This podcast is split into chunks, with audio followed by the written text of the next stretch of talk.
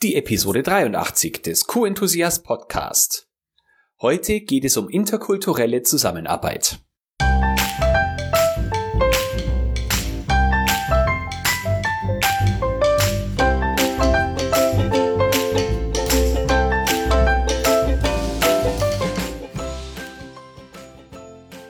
Ein enthusiastisches Hallo und willkommen zur mittlerweile 83. Episode des Co-Enthusiast Podcast.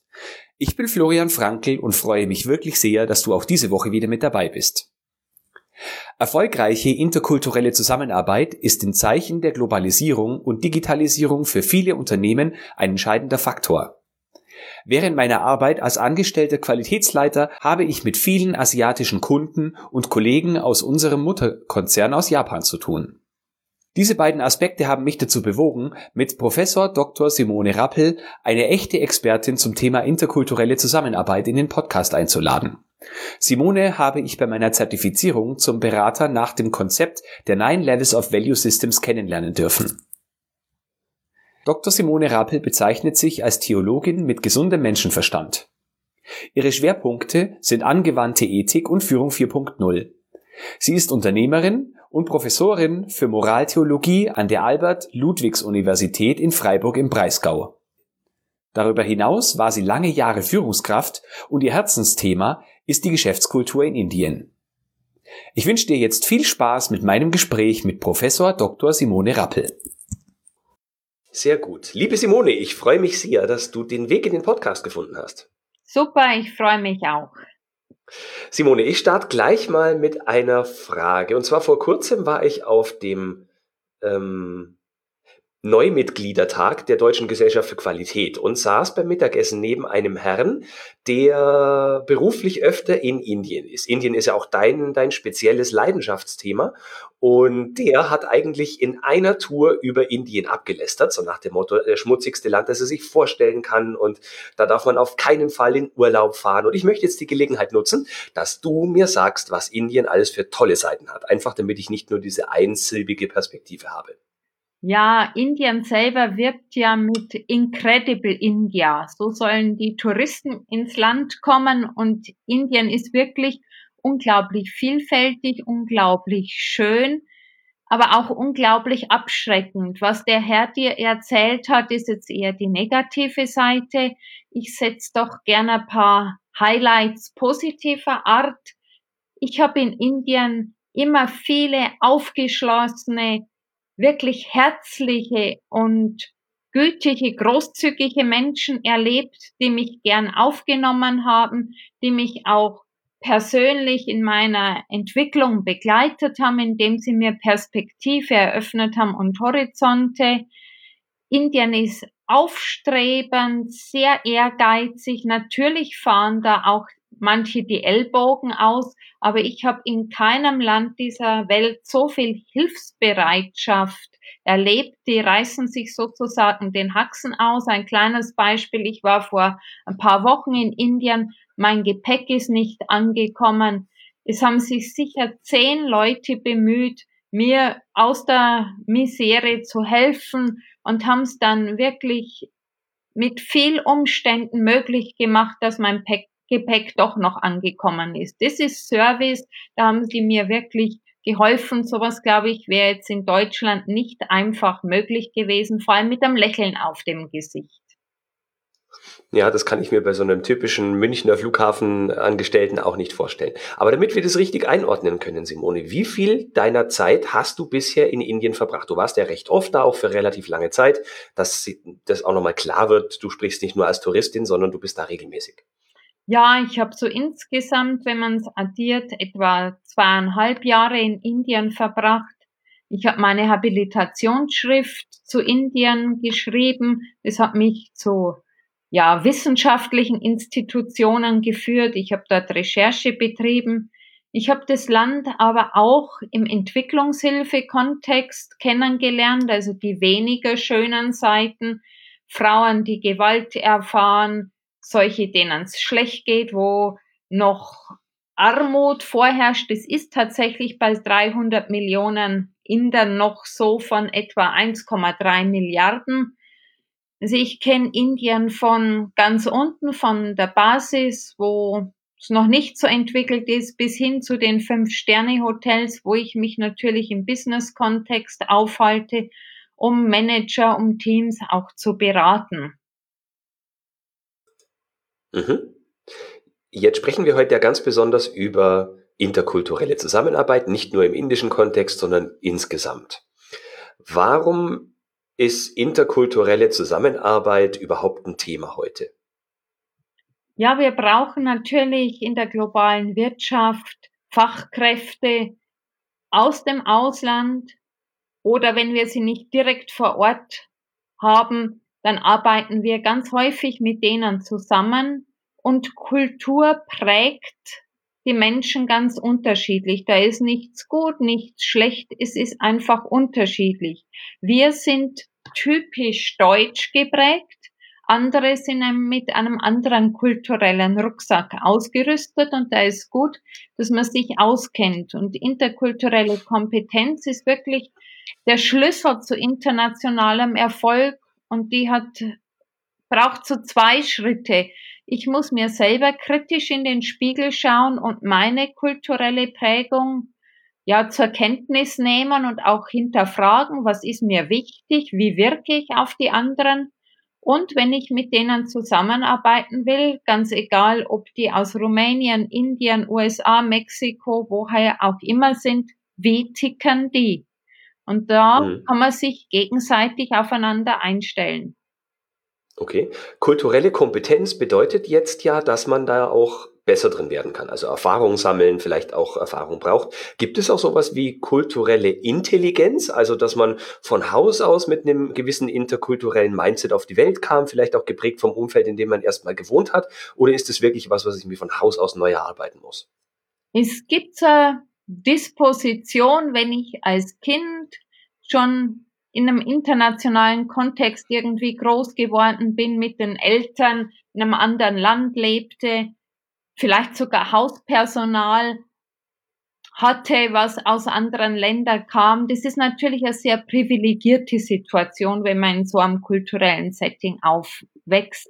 Dann ist gut, wenn man natürlich in Zeiten von Schulbildung sich einen weiteren Horizont erarbeitet, Auslandsaufenthalte, die mit Sprachenlernen verbunden sind, mal länger Zeit in einer Gastfamilie lebt oder auch ein freiwilliges soziales Jahr macht, um sich beruflich zu orientieren.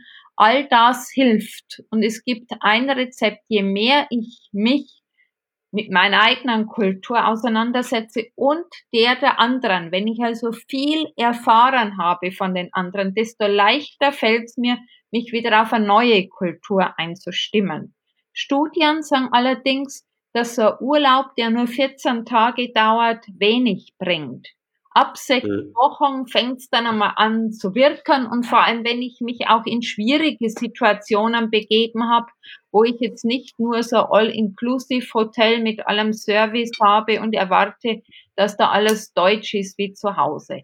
Also gerade mhm. Herausforderungen prägen und je mehr ich mich mit anderen Kulturen auseinandergesetzt habe, dann wird's mit der 10., 11. und 12. dann leichter. Mhm. Ja, das kann ich nachvollziehen. Was sind denn so die Hauptgründe, die du feststellst, warum es im Business-Kontext mit dieser interkulturellen Zusammenarbeit nicht funktioniert? Man hat Erwartungen, dass der andere ganz einfach so ist, wie ich auch bin. Das ist eine ganz natürliche Reaktion. Wir schließen von uns auf die anderen und meinen, die ticken genauso. Die Krux ist, der andere macht's genauso. Der meint auch, dass wir so sind, wie er es gewohnt ist. Und deshalb gibt's sehr, sehr viele Missverständnisse bei allem guten Willen. Wer sich jetzt im internationalen Kontext bewegt, der ist ja eher optimistisch. Er hat einen weiten Horizont und er will mit dem anderen zusammenarbeiten. Aber es ist eben oft schwierig, weil wir meinen, der andere ist so wie wir. Und deshalb ist wichtig, dass wir uns selber kritisch in den Spiegel schauen, wissen, wie wir sind, uns auch unserer Werte bewusst sind. Was ist mir tatsächlich wichtig? Was möchte ich auch nicht aufgeben? Zuverlässigkeit, Sorgfalt, Qualität beispielsweise. Und der andere hat dann natürlich auch eine Chance zu sagen, okay, bei dem weiß ich, der ist zuverlässig, sorgfältig, hat hohe Qualitätsstandards, da muss ich mich anpassen, da kann ich nicht mit es wird schon irgendwie klappen durchkommen. Mhm. Das, das bedeutet aber, ich muss mich, entschuldige, das bedeutet, ich muss mich beschäftigen mit der anderen Kultur. Genau, zunächst mit mir selber und mhm. dann mit dem anderen. Und das ist ein Prozess, das geht nicht von jetzt auf gleich, sondern hat natürlich auch also einen Öffnungscharakter und je mehr ich von mir und vom anderen weiß, desto leichter wird's. Ja, okay. Du hast jetzt zweimal gesagt, ich muss mich mit mir selber beschäftigen. Heißt es im Umkehrschluss, dass du erlebst, dass das vorher nicht ausreichend passiert und ich mir nicht meine eigenen Werte bewusst war? Genau. Denn hm. solange ich mich nur beispielsweise in einem deutschen Setting aufhalte, dann funktioniert ja alles Deutsch. Da bin ich nicht herausgefordert. Da weiß ich, wie ich jemanden die Hand geben muss, wie klassischerweise ein Meeting abläuft, wer wo zu sitzen hat, wer wie redet. Das ist alles irgendwie selbstverständlich. Da bin ich nicht herausgefordert und ich denke natürlich auch nicht nach, wie das so sein könnte, wenn ich mich mit anderen auseinandersetze. Und jetzt arbeite ich mit anderen Kulturen zusammen. Ich nehme jetzt das Beispiel Indien, weil mir das sehr vertraut ist. Da ist der Handschlag nicht einfach das normale in der Falten zum Gruß die Hände und trainieren dann für uns sich so einen Handschlag an, wie man das halt kennt und meint, so tickt der Westen. Da merken wir aber, der Handschlag ist nicht so fest oder ist so windig. Denken wir, oh, der ist ja gar nicht zuverlässig, ist vielleicht auch ein windiger Charakter.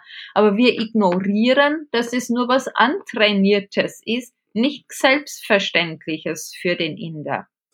Mhm. Und je mehr wir uns mit anderen Kulturen beschäftigen, desto mehr merken wir halt, dass unterschiedliche Erfolgsmuster gibt. Wenn ich nur monokulturell unterwegs bin, kenne ich nur meines und meines ist dann das Richtige und führt mich zum Erfolg. Mhm. Ja, jetzt könnte ich ja auch genauso diese Beschäftigung mit der anderen Kultur dafür nutzen, die so, wie soll man sagen, zu manipulieren, dass sie, wie du gerade gesagt hast, meinen Handschlag äh, quasi als Standard äh, ansehen. Aber der Erfolg liegt, glaube ich, darin, dass ich erkenne, was die denn benötigen und dass man dann einen Konsens findet, äh, eine, eine Mischung, mit denen beide zurechtkommen, oder? Das ist richtig. Es braucht für einen langfristigen Erfolg tatsächlich Win-Win-Situationen.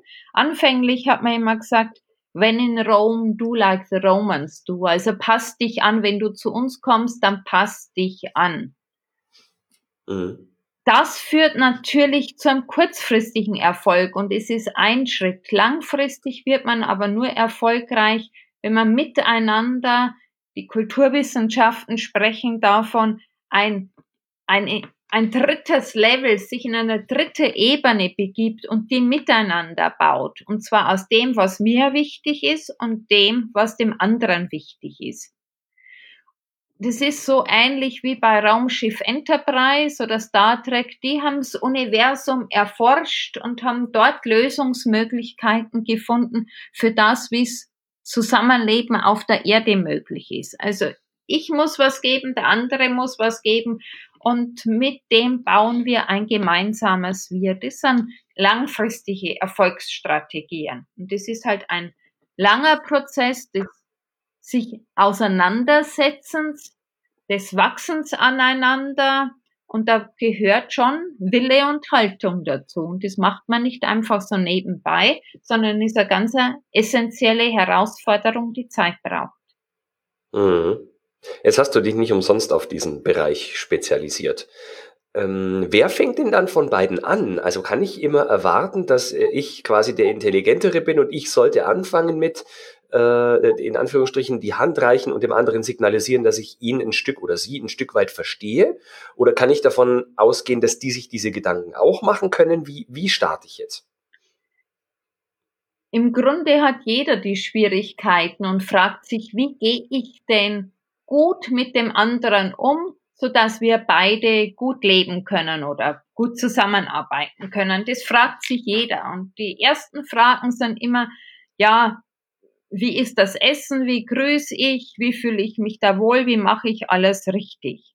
Also kann man damit rechnen, dass beide Seiten versuchen, wirklich aufeinander zuzugehen. Und wenn man okay. einen Trainingskontext hat, dann merken schon die großen Firmen, die jetzt international zusammenarbeiten, heute ist irgendwas anders. Ich möchte meine Mitarbeitenden trainieren. Das kann sein, dass dieses Training ganz am Anfang steht oder dann, was sehr häufig der Fall ist, wenn das Kind irgendwie schon in den Brunnen gefallen ist, wenn es nicht so geklappt hat. Dann wird die deutsche Seite im Regelfall geschult. Super, toll, wer das macht, hat schon einen Fortschritt. Das Optimale wäre natürlich, wenn die jeweilige Gegenüberseite auch geschult wäre und die auf die deutsche Kultur vorbereitet ist. Also Indien auf Deutschland, Mexiko auf Deutschland, USA auf Deutschland. Also beide Seiten könnten natürlich wirklich ein Wachstumsprogramm an interkultureller Kompetenz brauchen. Und dann hat man langfristig den Vorteil. Mhm. Okay, das leuchtet mir ein. Ähm, wenn jetzt da eine Firma ist, die sagt, ich habe aber gar kein Geld, das ich in solche Trainings investieren kann, geht's auch irgendwie anders? Oder würdest du schon empfehlen, dieses Geld in die Hand zu nehmen, weil man sich das dann bei erfolgreicherer Zusammenarbeit durchaus auch wieder reinholt? Natürlich empfehle ich ein Training, das dann vergleichsweise geringe Kosten, ich möchte es ja nicht einmal Kosten nennen, sondern es ist ein guter Invest in eine wirklich erfolgreiche Zukunft. Studien zeigen, dass je nach Land etwa 60 bis 70 Prozent aller gut gemeinten internationalen Versuche der Zusammenarbeit scheitern. Und da verbrennt man wirklich viel Geld, was alles so nicht geklappt hat. Da wäre am Anfang ein Training und dann eine entsprechende Begleitung wirklich die bessere Investition gewesen. Wir haben ja einige Großkonzerne, die auch meinten, ähm, Daimler und Chrysler zum Beispiel oder BMW und Rover, wo man meinte, man passt zusammen und es ist eben dann doch nicht gegangen. Das sind die großen Beispiele eines Scheiterns, aber es scheitern auch ganz viele kleine Projekte und man kann sich das Leben so viel leichter machen, wenn man weiß, wie der andere kulturell unterwegs ist und kann sich dann einfach auch besser einstellen. Die Zusammenarbeit, so die man täglich auf dem Schreibtisch hat, wird einfacher. Sie klappt besser, wenn ich einfach interkulturell informiert und trainiert bin. Mhm. Ich bleib mal dabei. Nehmen wir an, das Geld wäre nicht da oder ein Geschäftsführer will das Geld für sein Team irgendwie nicht ausgeben. Kann ich das auch irgendwie so machen, dass ich den Gegenüber gezielte Fragen stelle, die mich in die Situation versetzen, dass ich die Person verstehe?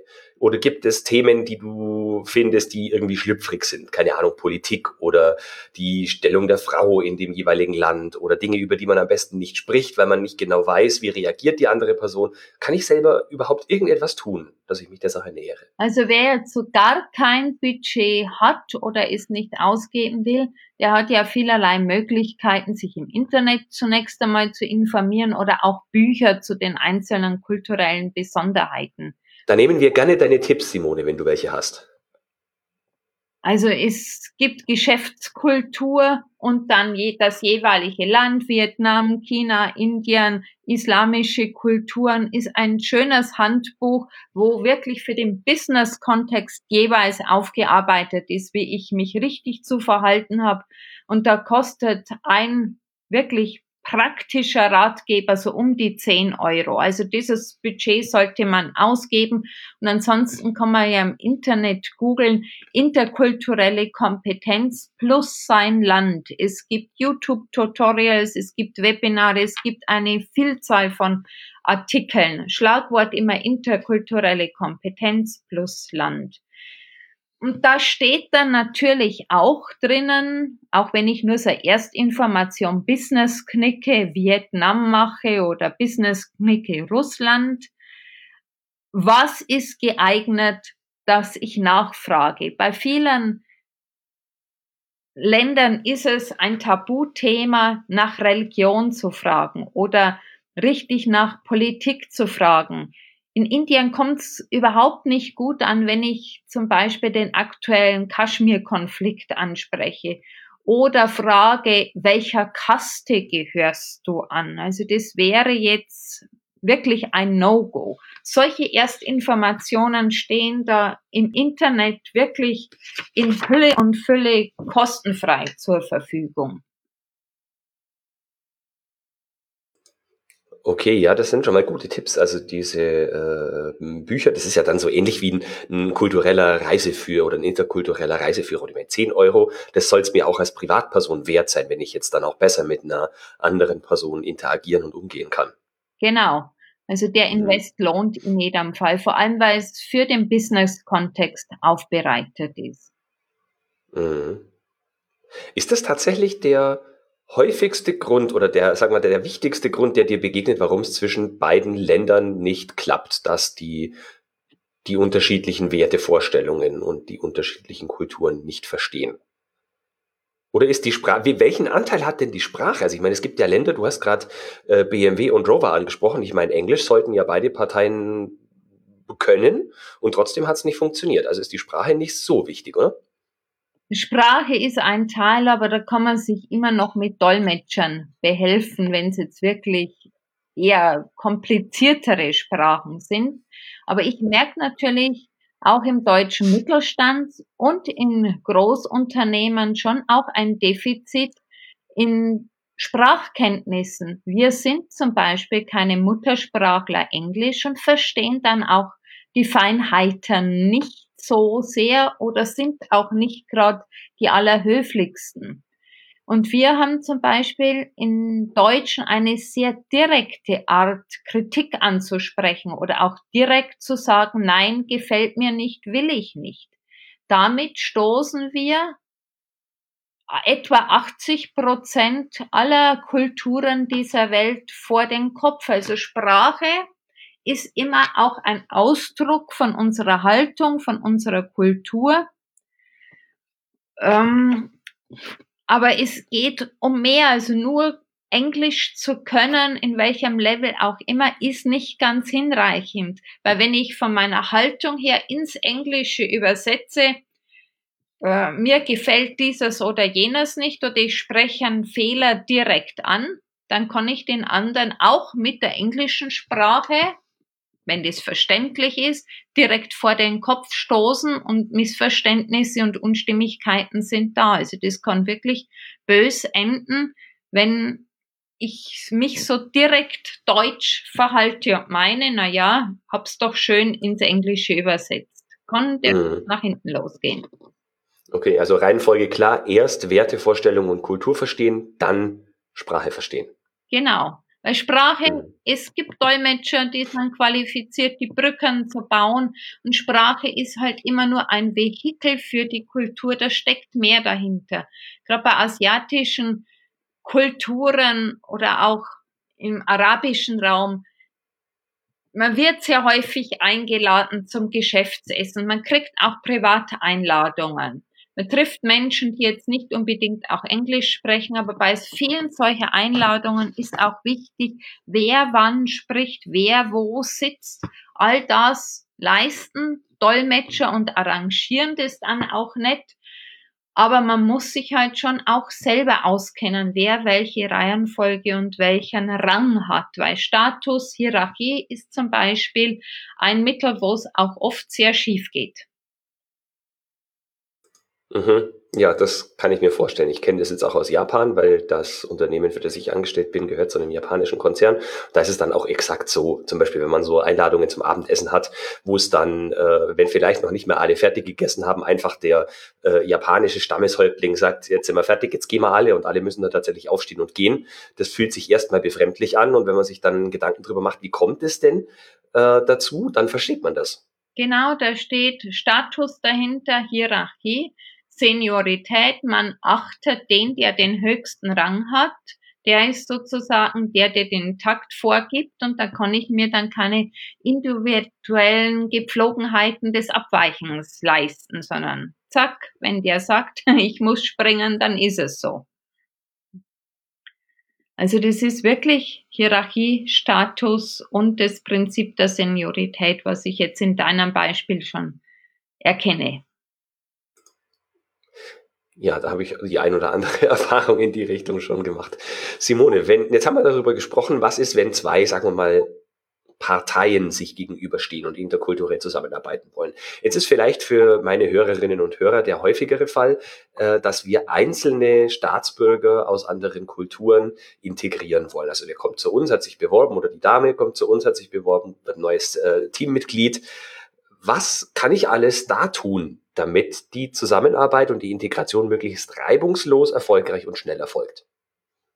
Meiner Erfahrung nach ist neben diesem gegenseitigen interkulturellen Bewusstsein und Aufbau von Kompetenz ganz wichtig, dass die jeweiligen neuen Mitarbeitenden passen zur Kultur. Ich würde die vorher auch im Bewerbungsgespräch wirklich nicht nur nach ihrer Kompetenz fragen und nach dem, was sie jetzt fachspezifisch mitbringen, sondern wird auch in die Wertvorstellungen reingehen. Wie möchtest du arbeiten? Was bringst du ein? Was ist dir im Leben wichtig, um den ganzen Menschen kennenzulernen? Wir Deutschen sind sehr oft dafür bekannt, dass wir super tolle Qualität machen, dass wir aber menschlich kalt wie Roboter sind.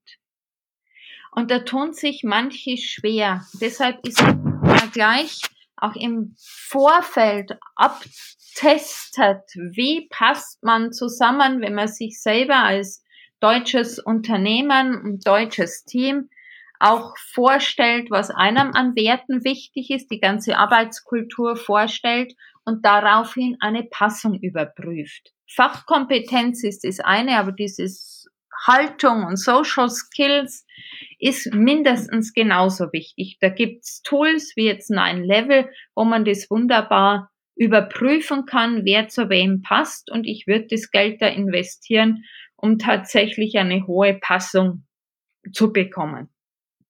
Mhm. Da kann ich dir auch noch eine kleine Anekdote äh, erzählen, dir oder, äh, oder dir als Hörerin oder Hörer. Äh, ich habe das Konzept der Nine Levels tatsächlich auch, also so, daher kennen Simone und ich uns eigentlich. Äh, ich habe das genutzt für einen Bewerber, der jetzt letztendlich doch nicht zu uns ins Unternehmen kam und der ist äh, Perser aus Australien, also hat 15 Jahre in Australien gearbeitet und da habe ich das Konzept tatsächlich genutzt und ich suchte oder suche immer noch einen HCCP-Manager. Hm, und da ist ganz wichtig, dass die Leute, die diesen Job annehmen, ähm, sehr stabile Prozesse mögen, dass die Qualität und Ordnung und Sicherheit und Regelkonformität, also klassisch mhm. im Nine-Levels-Kontext blaue Werte mhm. verkörpern. Und tatsächlich aus dem Fragebogen kam raus, dass ihm Blau der aller, allerhöchste Wert ist. Der zweithöchste, das zweithöchste Level war aber Gelb, also eher Individualismus. Mhm. Das, was auch dem Rest meiner Abteilung entspricht. Also in dem Augenblick hätten wir gedacht, äh, bringt er mit, was wir brauchen, nämlich Blau, wo wir weniger haben, aber er hat auch viel ähm, Gelb, was wir gerne hätten. Mhm. Und das fand ich ein gutes Beispiel dafür, dass man so ein Tool tatsächlich gut nutzen kann. Ja, und wir stehen ja jetzt wirklich auch vor vielen neuen Arbeitsformen, agiles Arbeiten, Arbeiten mit flachen Hierarchien ist angesagt. Manche Firmen gründen da extra so Pilotabteilungen, die das ausprobieren sollen, das sind ja unterschiedliche Werte. Wenn ich auf Nummer sicher gehen will, wenn ich mich auf meinen Chef verlasse und nie selber so im Mittelbau Entscheidungen treffen will, dann passe ich wahrscheinlich nicht so sehr in ein agiles Setting, weil mir diese Freiheit zu viel ist. Jetzt, wenn mir Menschen aus anderen Kulturen einladen, bei uns und mit uns zu arbeiten, dann ist eben geschickt, wenn ich weiß, tickt der sicherheitsorientiert oder freiheitsorientiert, was ja jeweils unterschiedliche Werte sind. Ist ihm die Tradition wichtig, dass er Mitglied einer stabilen Gruppe ist oder ist er leistungsbereit, krempelt die Ärmel hoch, sehr individualistisch, karriereorientiert. All das kann man testen. Und es ist tatsächlich auch kulturell unterschiedlich beeinflusst. Ich habe viele Settings mit indischen Firmen, die jetzt auf ja, violettem Level unterwegs sind mit einem rot gefärbten Patriarchen als Chef. Die wünschen sich dann auch einen Chef, der klare Kante zeigt, der deutliche Ansagen macht, wo sie kuschen. Das finden die ganz entspannend und wir sagen, oh Mann, schalt doch mal dein Hirn ein, denk selber nach, bring Vorschläge, was alles orange und gelbes Level ist. Wenn ich aber mit Kulturen zusammenarbeite, wo das nicht ausgeprägt ist, wird es wahrscheinlich nicht so gut klappen. Deshalb im Vorfeld testen, weiß ich, woran ich bin. Mhm. Und das kann ich auch aus eigener Erfahrung sagen, ist auch innerhalb von Deutschland wichtig. Also allein ein Unterschied Bayern-Sachsen zum Beispiel, äh, wo man natürlich auch kulturelle Unterschiede haben kann. Was ich aber glaube, was wichtig ist, ist, dass man den, den Grad zur Verallgemeinerung ähm, also, dass man das wahrnimmt, dass man sagt, okay, äh, es sind nicht alle Leute aus einem bestimmten Land gleich. Eine Tendenz ist vielleicht da, aber dass man trotzdem bei fachlicher Passung vielleicht auch schaut, ob das Individuum sich vielleicht in den für mich wichtigen Dingen von dem Land unterscheidet. Also ich glaube, es wäre zu kurz gedacht, zu sagen, äh, die Deutschen wollen es alle sehr stabil und ordnungsliebend und äh, keine Ahnung, ich nehme jetzt mein Beispiel, das nicht Indien heißt, äh, die Türken wären alle total chaotisch, also kann ich keinen Türken einstellen. Soweit soll es dann ja nicht gehen, oder? Du hast einen ganz wichtigen Punkt getroffen. Der Einzelne kann immer anders sein als die typische Kultur eines Landes. Da dürfen wir natürlich auch nicht in Klischees verfallen und so stereotype Etiketten aufmachen. Ich nenne ein ganz einfaches Beispiel von mir. Ihr werdet das hören. Ich habe einen sehr bayerischen Tonfall drauf. Ich komme aus Regensburg, lebe jetzt seit 25 Jahren in München. Gerade ist Oktoberfest zu Ende gegangen. Ja, München und Oktoberfest ist so in einem Satz zu sagen, ich war kein einziges Mal da und als bayerische Frau denkt man ja, muss man immer irgendwie so mit Dirndl rumlaufen. Ich besitze noch nicht einmal eines. Also ich bin durch und durch bayerisch, aber habe nicht so die Stereotypen Merkmale wie liebt Oktoberfest und geht mit Dirndl ins Büro. Ich erfülle sie einfach nicht. Ich bin in dem Punkt anders, als man so klischeehaft erwartet. Also immer der Einzelne kann durchaus anders sein und diese Individualität muss man natürlich wertschätzen und würdigen. Ja, die machen das Leben mit Menschen ja auch so spannend, finde ich. Teilweise kompliziert, aber in Summe spannend und erstrebenswert. Genau. Das heißt zwar immer gleich und gleich gesellt sich gern, aber der Reiz liegt halt auch immer in was ganz Neuem. Das ist auch in einer Partnerschaft so und genauso im beruflichen Kontext. Also Diversity, das andere, ist schon spannend im doppelten Sinn des Wortes. Es bringt einen weiter, aber hat auch Spannungen. Es ist interessant, aber kann auch schwierig werden. Mhm. Das stimmt wohl. Simone, wir haben jetzt während ungefähr 30 Minuten festgestellt, dass du echt was zu dem Thema interkulturelle Zusammenarbeit äh, beitragen kannst. Ähm, wenn man mehr über dich und dein Angebot, über das wir jetzt noch kurz sprechen werden, erfahren möchte, wo erreicht man dich denn am besten? Ich habe eine Website, die man nachschauen kann, die heißt so wie ich www.drsimonerappel.de ich bin aber auch wirklich gut unter Handy zu erreichen. Die Nummer findet ihr auf der Homepage. Und was mir wichtig ist, ich stehe gern für Fragen zur Verfügung. Man kann mich auch mal so zu Indien interviewen, ohne dass daraus sofort für mich ein geschäftlicher Auftrag kommen muss. Ich habe gerade so auf ein Buch hingewiesen, diese Geschäftskultur kompakt. Da hatte ich zum Beispiel wirklich die Freude und das Vergnügen, den Band über Indien zu schreiben. Das hat mir Spaß gemacht. Vielleicht stehe ich bei dem einen oder anderen auf diese Weise schon im Bücherregal, wenn er oder sie sich mit Indien beschäftigt hat. Also für alle Hörerinnen und Hörer einfach mal ins Bücherregal gucken, ob da die Simone vielleicht schon drin steht. Ähm, was sind denn so generell die Fragestellungen, zu denen die Menschen zu dir kommen? Ich habe mich ja spezialisiert auf Indien, einfach weil ich mhm. da gelebt habe und weil ich wirklich vertiefte Kenntnisse habe. Die meisten wollen einfach ihre Zusammenarbeit mit indischen Kolleginnen und Kollegen vertiefen, verbessern, aufs nächste Level heben. Manche haben aber auch Konflikte und rufen mich an, damit ich ihnen helfe, ja, so die Suppe, die sie sich eingebrockt haben, wieder auszulöffeln. Manche entsenden ihre Mitarbeiter nach Indien und buchen da ein Training. Oder, was auch jetzt der neue Markt für mich ist, es gibt hier schon eine ganze Reihe indische Firmen, die Inder für Deutschland vorbereiten. Also umgekehrt, so dass ich jetzt seit den letzten zwei Jahren auch Inder für Deutschland fit mache. Ich bin angetreten, um genau das Umgekehrte zu tun, Deutsche für Indien fit zu machen, jetzt aber auch die Inder für Deutschland, was immer sehr, sehr viel Spaß macht. Also einfach besser zusammenarbeiten und mein spezieller Punkt ist tatsächlich auch, wie stelle ich bikulturelle Teams oder auch multikulturelle Teams zusammen, auch wenn sie so auf Ferne geführt werden. Wie arbeite ich da zusammen? Und weil ich selber über 20 Jahre lang Führungskraft war, liegt mir das Thema Leadership sehr am Herzen. Wie bin ich eine gute Führungskraft im internationalen Kontext? Wie geht das? Wie setze ich mich mit den anderen auseinander? Wie hole ich Bestleistung ins Team, so dass sich alle wohlfühlen? Wow, das ist ein bunter Strauß an Dingen, die du anbietest. Also äh, du, Hörerinnen und Hörer, findest alle Informationen zu ähm, Dr. Siromone Rappel natürlich auf ihrer Webseite und das gibt's in den Shownotes. Shownotes wie immer unter www.q-enthusiast.de und dann im Suchfeld die Episodennummer eingeben.